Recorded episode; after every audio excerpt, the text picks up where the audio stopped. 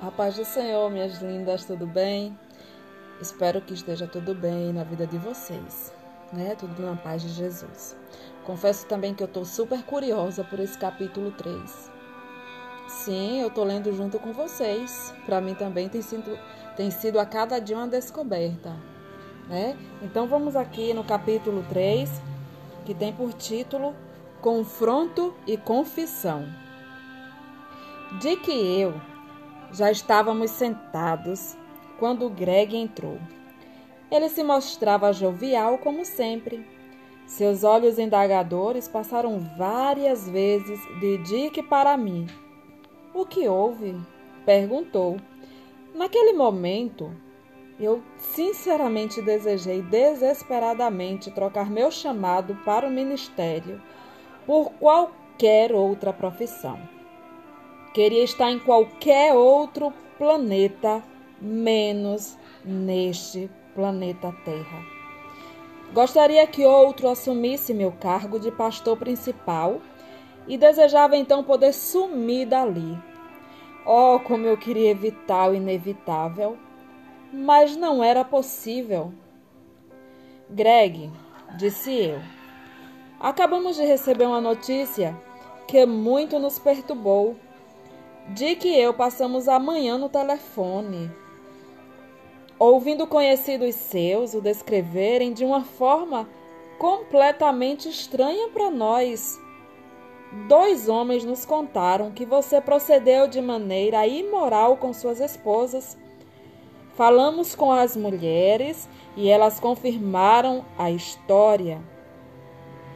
Um pastor da mesma igreja telefonou e disse que o caso já se tornou público e as histórias estão tendo repercussão escandalosas. Existe alguma verdade nisso? Observei-o enquanto a cor lhe fugia do rosto. Seus olhos baixaram e seus ombros descaíram. Vi gotas de suor surgirem em sua testa. Ele deu um suspiro longo e agonizante balançou a cabeça e disse: Sim, pastor, é verdade. Você quer nos contar a respeito? Não há realmente muito o que contar. Eles estão falando a verdade, eu sou culpado. Há quanto tempo, Greg, isso vem acontecendo? Ah, pastor, há muito tempo, respondeu com a cabeça baixa. Todo sinal de vida parecia ter desaparecido de seu corpo descaído na cadeira, solto e imóvel. Quantas mulheres? Perguntei. Várias. Quantas? Várias, pastor.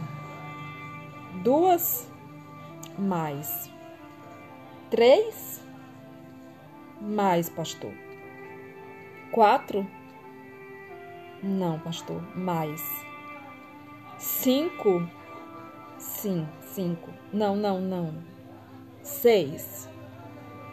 Você tem certeza, Greg? Greg pensou e disse: Sete. Outras além dessas? Sim respondeu meio titubeante, tentando desesperadamente omitir a triste e condenatória verdade. É, pastor, foram dez. Mais alguma, Greg? Não, dez mulheres. Dez mulheres em três igrejas durante um período de treze anos? Sim, pastor. Você era membro da diretoria nessas igrejas na ocasião? Sim. Quem eram essas mulheres, Greg? Membros da igreja? Sim, pastor. Nós evitamos deliberadamente pedir detalhes. Greg, tem havido qualquer imoralidade aqui nesses dois anos que tem estado conosco? Não. Sua resposta foi enfática. Vim para cá decidido a não mais repetir o que fizera e não aconteceu. Ficamos por muito tempo sentados num silêncio bastante constrangedor. Eu realmente não sabia o que perguntar-lhe a seguir e, e me sentia coibido de indagar qualquer outra coisa. Quando me dispunha a falar, Greg levantou vagarosamente os olhos para mim e disse: Não é verdade, pastor. Fiz o mesmo aqui e estou muito envergonhado e triste. A última coisa no mundo que desejava era magoá-lo ou magoar a igreja. Sinto muito, muito mesmo. Jamais esquecerei o que eu senti. Um misto de profunda tristeza e ira intensa. Enquanto vi aquele homem brilhante encolher-se, curvar-se envergonhado e chorar de humilhação. Nosso relacionamento de trabalho fora destruído. Havíamos sido enganados. Aquele homem era falso. E nos deparávamos com a real possibilidade de ver desmoronar tudo o que havíamos trabalhado tanto para construir. Senti-me constrangido minha credibilidade fora prejudicada. Fora eu que tinha tomado a iniciativa de recomendá-lo, que foi atrás dele e insistira muito com os outros componentes da diretoria para o aceitarem. Eu senti medo. Compreendi que a possibilidade de cair no mesmo pecado paira em nosso íntimo todo o tempo e mais tarde disse a Dick: Se não fosse pela graça de Deus, talvez eu também estivesse na mesma situação. Senti-me vazio.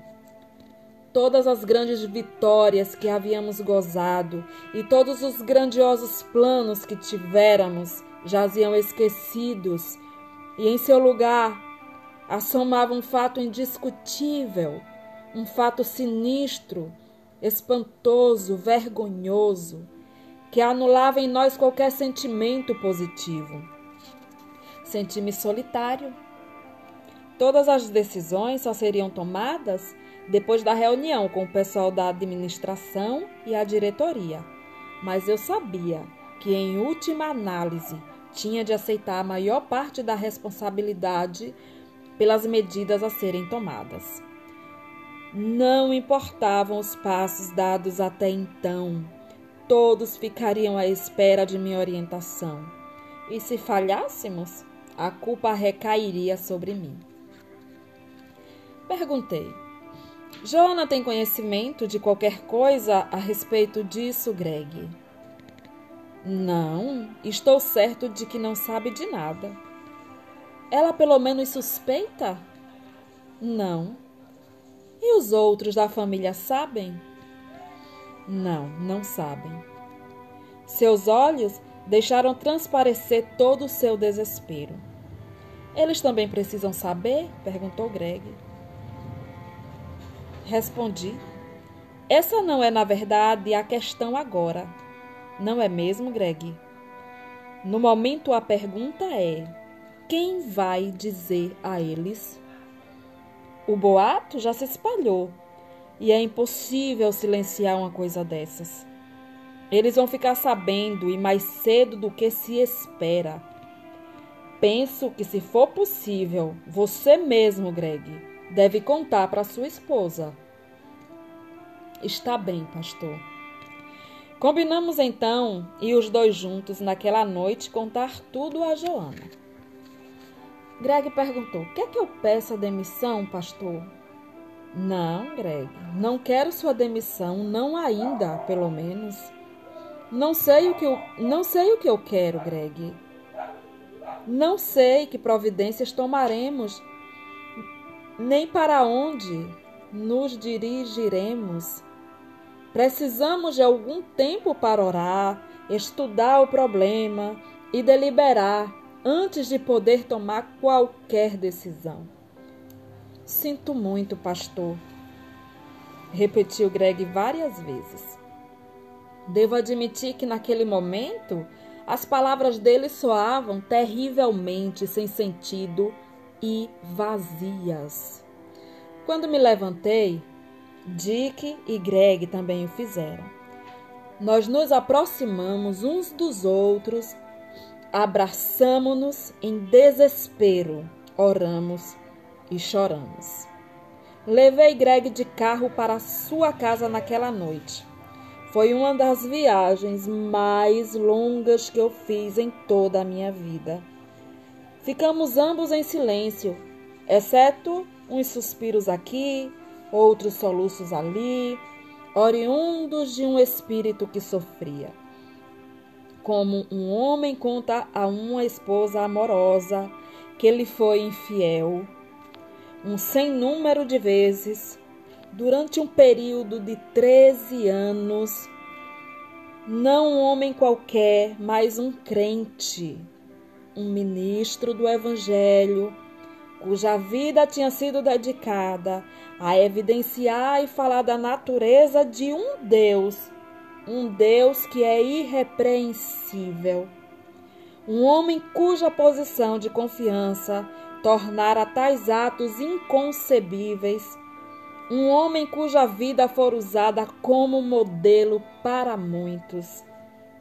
Eu estava prestes a descobrir a resposta para essa pergunta. Joana ficou um pouco surpresa ao ver-me à sua porta aquela hora da noite. Sua apreensão aumentou quando lhe disse que seu marido se achava em meu carro e que precisávamos conversar onde pudéssemos ficar a sós sem sermos interrompidos. Ela e Greg sentaram no banco de trás do carro e ali ficaram em silêncio.